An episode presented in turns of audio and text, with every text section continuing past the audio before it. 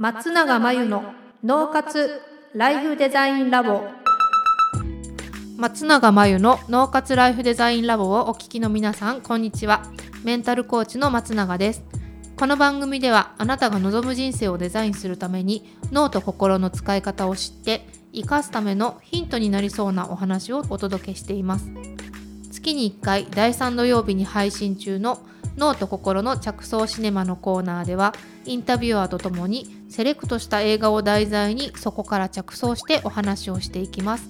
今回もこの方とお届けします。皆さんこんにちは。インタビュー担当の富田です。では今回の映画をご紹介します。タイトルはスポットライト世紀のスクープ。新聞記者たちがカトリック教会のスキャンダルを暴き世界中を揺るがせた世紀のスクープを映画化し第88回アカデミー賞で作品賞と脚本賞を受賞した実録ドラマです。ワウワウのサイトによりますと、2001年夏、ボストングローブ紙の新編集局長バロンは、特集記事欄スポットライトを担当するロビーら少数精鋭の調査報道チームにある事件を負わせる。それはカトリック教会のある神父が子供に性的虐待を加えたとされた事件だ。記者たちは被害者たちに取材するうち、多くの聖職者が子供を虐待していること、教会が組織ぐるみで様々な事件を隠蔽してきたことを知る。やがて同志に複数の方面から圧力がかかる。と書かれています。私はこれこの映画を見てないんですけれども、はい、これは実話なんでしょうか？これは実話です。あそうなんですね。はい、これエンドロール見ると分かるのが、うん、このスポットライトチームが取り上げたことによってそれこそ他のエリアのもう国もそうだけど204の地域って言ったっけ、あのの新聞記者たちがやっぱり自分のところのエリアでも、その取り上げて調べて出てきたんですよこういう問題。それこそボストンだけの話じゃなかったんだけど、はい、ただ最初はこのボストングローブ紙のスポットライトチームがここにスポットライトを当てたっていうのがきっかけなので。あのさっきの記事によると、うんうん、あの編集局長のバロンという方が、はい、まあ、この事件を負わせたというふうにありましたけれども、うん、バロンはなぜこの事件を負わせたんでしょうか？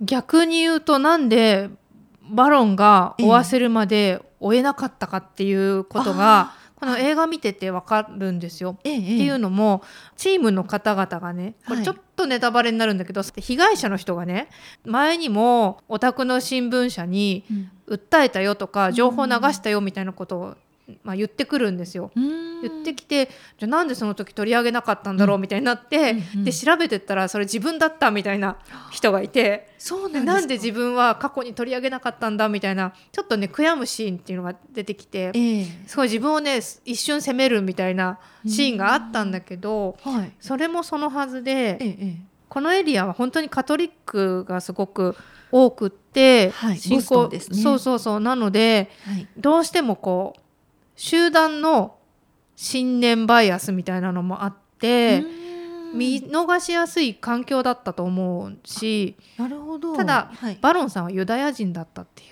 あなるほど、うん、あのその地域としては、まあ、どちらかというと珍しいというか。そうです。よそ者ってやつですね、えー、だからすごく客観的に見れるんで嗅覚もともと嗅覚が良くて多分 優秀な人だったんだと思うんだけど、はい、地元のボストンの地元にいる新聞記者の人たちと比べると、うん、より鮮やかにその嗅ぎ分けたりとか、うん。うん、違和感を感じ取ることができるわけですよ。なるほど。しがらみがない分。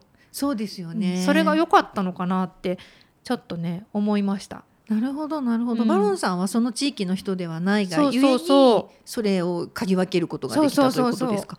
なるほどそのいわゆる何ですかねあのしがらみの中にいると、うん、その分からなくなってしまう真実が、うん、そういうところに関わってくるんでしょうか？そう分からなくなってしまうのか分かってても言えないのかっていうのもあって、えー、例えば被害者の家族だったら分からないわけないんですよ。そうですよね。だからそれは同調圧力で言えなかったってか言ってももみ消されるとかでしょ？そうですね。あのこのグローブ紙にもうん。複数の方面から圧力がかかるっていうふうに最後書かれてたと思うんですけれども、やはりいろんなところからの圧力がかかるがゆえに言いたくても言えない。そう。うんなるほど。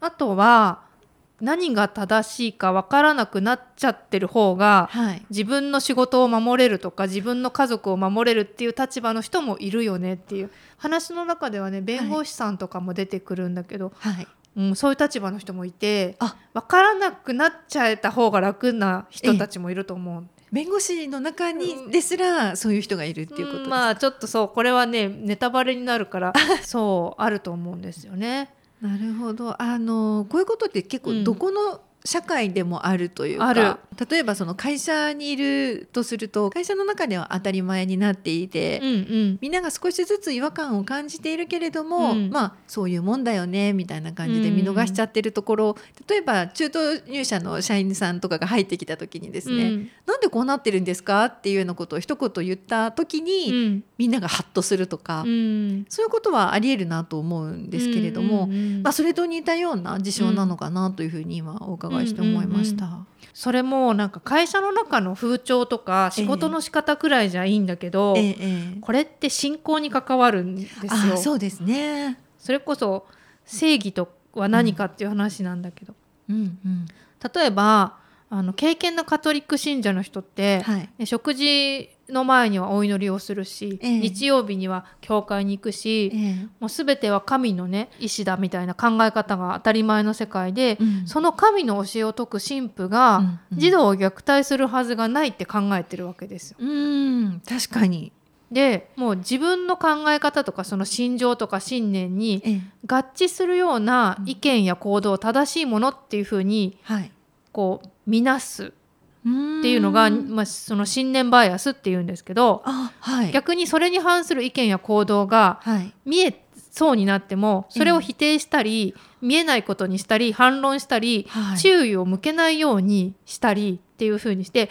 その存在を軽視する傾向があるんですね。これ無意識の中のはい。人の仕組みなんで、ええ。無意識の中でそう自分をある意味守るためにうん。バイアスって言って偏見ができてるんですよ。うーん無意識のバイアスですか、なんかはい。簡単に言うと自分に不都合なことははい。信じたくないみたいな。あーなんとなくわかる気がします。なんか自分のじゃあ好きな俳優さんが、はい。なんか性格がいいと思ってたとするじゃないですか、ええ。よくわかんないけど、ええ。でなんか変なゴシップが出たら、はい。あれは嘘だって言いたくなるみたいな心理ってあると思うんですよ。そうですね。そういうのも信念バイアスの影響？なるほどね、うん。あのうちの子に限ってじゃないあですけど。ーそうそうそうそう。だから最初に被害者から、はい。はい。その児童虐待の情報がうんグローブ社に入った時って、うん。多分当時の記者は神父がそんなことするはずないみたいなバイアススがかかってるんじゃないかなと思って。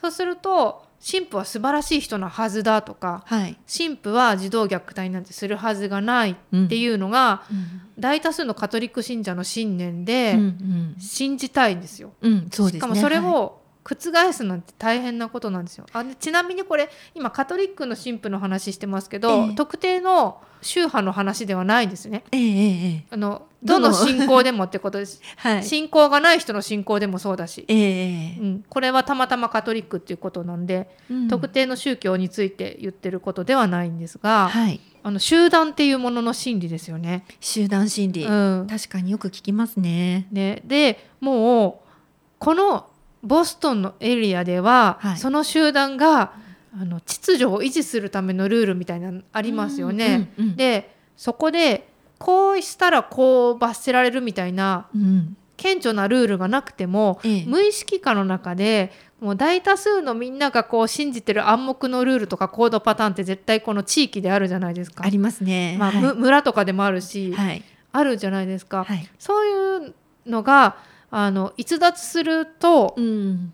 そのは集団にいられなくなりますよね。いそうですね。しかもこの被害を受けてた家族っていうかお子さんっていうのは大体貧困家庭のね家の子が狙われてたりするんですよ。声を上げづらい、そう。ん、でそうすると声上げたら出てかなきゃいけないし出ていくお金もないし出ていく場所もないってなるとまあ泣き寝入りしちゃうよねみたいな、うーん。そうだったんですね。そういうこともまあ被害者もそういう同調圧力があるし、うん、えっと、加害者もそういうの無意識に分かってやってるわけですよ。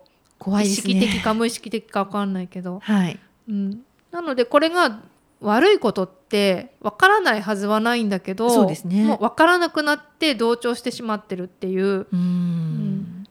こう客観的に見るとそれは良くないことだっていうふうにあの理解はできますけれどもできるはず渦中にいると、うん、それが無意識的なバイアスによって分からなくなってしまうことがあると。うん、あるしあとはその立場的に、うん、そのバイアスもあって加害者になってしまいやすい立場でもあったっていうことなんですけどこれそれは擁護するわけじゃなくってね、はい。うん、そういうところに新しく来たうん、ちょっとよそ者のバロンさんは光を当てたと、はい、そうそう同調圧力に関係ないからね、えー、よそ者だからできたっていう。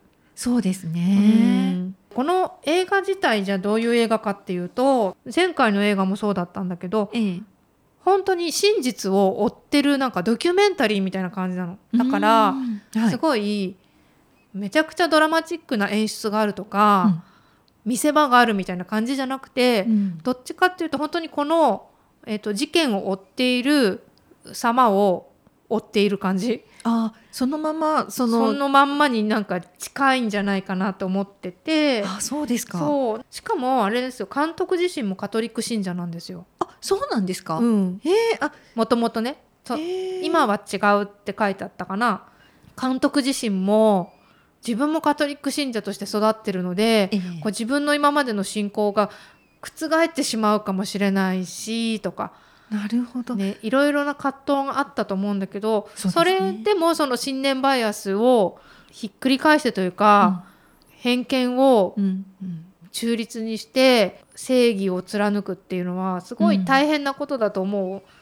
んですよね。大変なことだし、ね、なんかじゃそうしましょうとかって言える話じゃないんだけど、ええ、この映画だから終わった時に別にスカッとするわけじゃないんですよ。うん、あそうなんですね。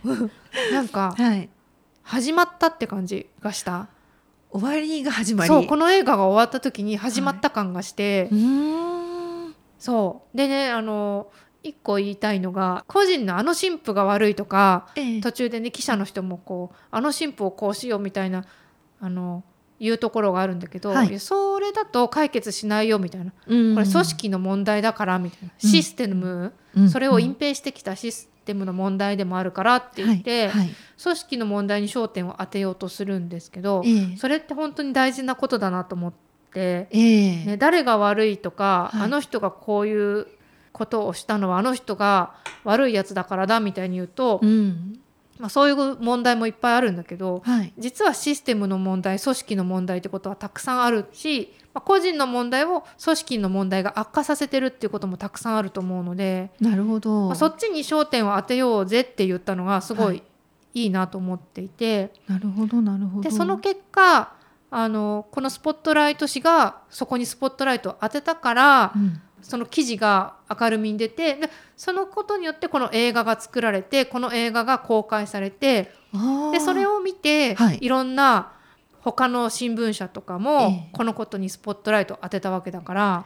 すごい連鎖ですね。すごい同調圧力の逆で、はい、このスポットライトが当たったところが今度連鎖してったわけじゃないですか。えー、でそこで出てくる出てくる問題の件数ってすごくって、うん、なんか結構ゾッとするし、うん、どっちかっていうとなんか絶望的になるんですよ。こんなにいるんだとかなるほどなんか怒りとか悲しみとかっていうよりねびっくりな驚きの方、ね、驚きの方。うん。はい、でカトリックじゃなくってもそうなんで、ええ、カトリックの方だったら余計そうなんだろうなと思うんですけど、えそうですよね、うん、ただでもそれも連鎖するじゃないですか。そうですね。そっちの連鎖が今度は始まっていく。そう。でそれでじゃあなくせるかとか、うん、今じゃあどのくらいどうなってるかって言われると、うんうん、あの完全に解決してたりはしないと思うんだけど、はい、でも当たってない時よりはいいはずそうですよね。って思うのとあとこれ人の仕組みにも似てて、私たちがあの自分をこう望む人生に向かって変容させようと思ったら、はい、スポットライトを当てなきゃいけないのってポジティブな自分じゃなくて、はい、開かずの扉っていうかなんていうのブラックボックスっていうか、はい、一番見たくない見たくない、はい、闇の部分をスポットライト当てて初めて人ってすごく大きな変容をするからなるほど。一緒だなと思って。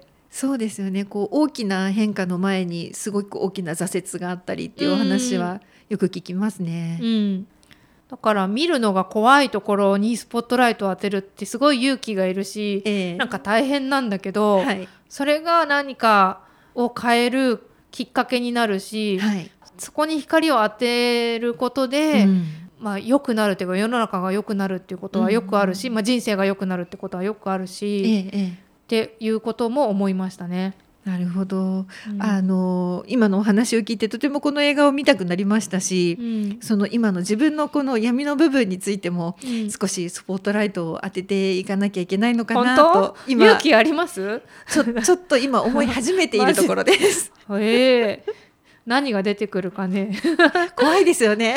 まあそうそう。怖いまあ一人の人間の闇に関しては、はい、あの言っても怖いけど、ええ、それで癒しが起きて変容が起きて、自分の望む人生になるので全然楽しいんですけどね、まあ、このちょっとスポットライトの映画の、はい、このカトリックの話児童虐待の話に関しては、はい、ヘビーな問題なんで、これはね、あの楽しい映画ではないですよ。あそうなんですね、うん、かりました。でもやっぱりその光を当てるという意味ではすごく大事なことだと思いますし、うんうん、それが社会的なこう大きなあの波になったという意味では、やっぱり興味のある映画ですね、うん、そうですね。純粋にねかっこいいなと思いましたね。この記者の方たちが自分の仕事を全うしてるのがかっこいいですねって思って、なるほどなるほど。そういう仕事を持ててるっていうことは、意義のある仕事をしてると思うので、過酷なお仕事だけど、はい、幸せだろうなと思いました。そうそういう意味ではね。そうですね、うんやすごく興味が出てきたのでまたこれは私も見てみたいと思います。はいということで今回は「スポットライト世紀のスクープ」をご紹介しました。以上脳と心の着想シネマのコーナーでした。脳活ライフデザインラボあっという間にエンディングの時間です。最後に松永さんの今後の活動はいかがですか2021年の春から内観力養成ライフデザインオンライン講座をスタートしています。生き方と働き方を一致させてより望む人生を作っていくために自分との向き合い方整え方才能の引き出し方を身につけていただく講座です。自宅で好きなタイミングで受けられます。初月は無料です。詳しくはポッドキャストの説明欄に URL を載せていますので気になる方はチェックしてください。それでは次回の脳活ライフデザインラボでお会いしましょう。